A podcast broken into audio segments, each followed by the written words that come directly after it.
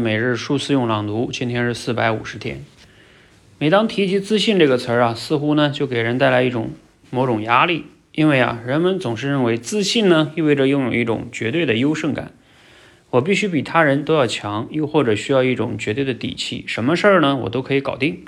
然而这是不可能的。小孩子会说啊，希望自己永远快乐，希望每个人都永远爱我，而成年人之后啊，成成人之后呢，每个人都会懂，永远没有永远。不可能永远年轻，不可能永远快乐，不可能永远有钱。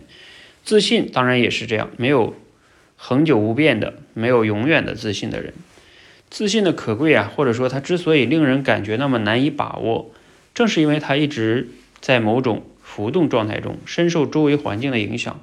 碰到更美、更聪明、更优秀、拥有更多的人站在他们身边，无形之中我们就会容易感到自己内心的光芒一点点暗淡下去了。而人们之所以更喜欢待在某些人身边，正是因为自己会感到内心的光芒是稳定放松的、冉冉升起的。那一刻呢，活着的自信是舒展而笃定的。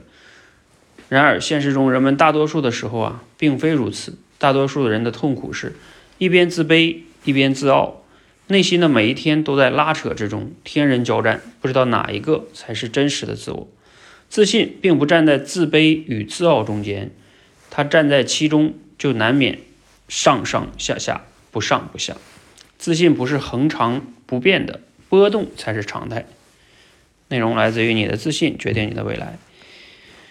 啊，这段话的核心思想呢，就是告诉我们哈，不要追求那种永恒的自信啊，自信是波动的。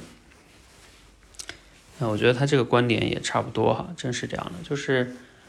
嗯，一个人很难说你在啊每一天啊在任何领域都天天那么自信，不大可能。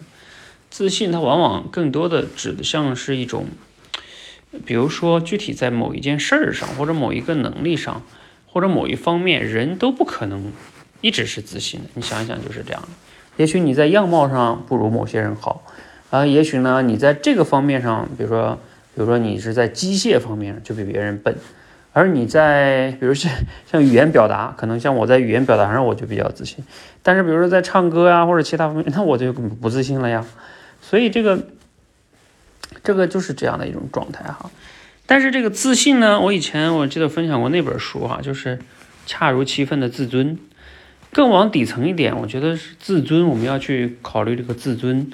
自尊越自尊，自尊越合适的话呢，一个人他的状态是越稳定的，就是说。他对于他不自信的事情，啊，他也觉得没有关系啊。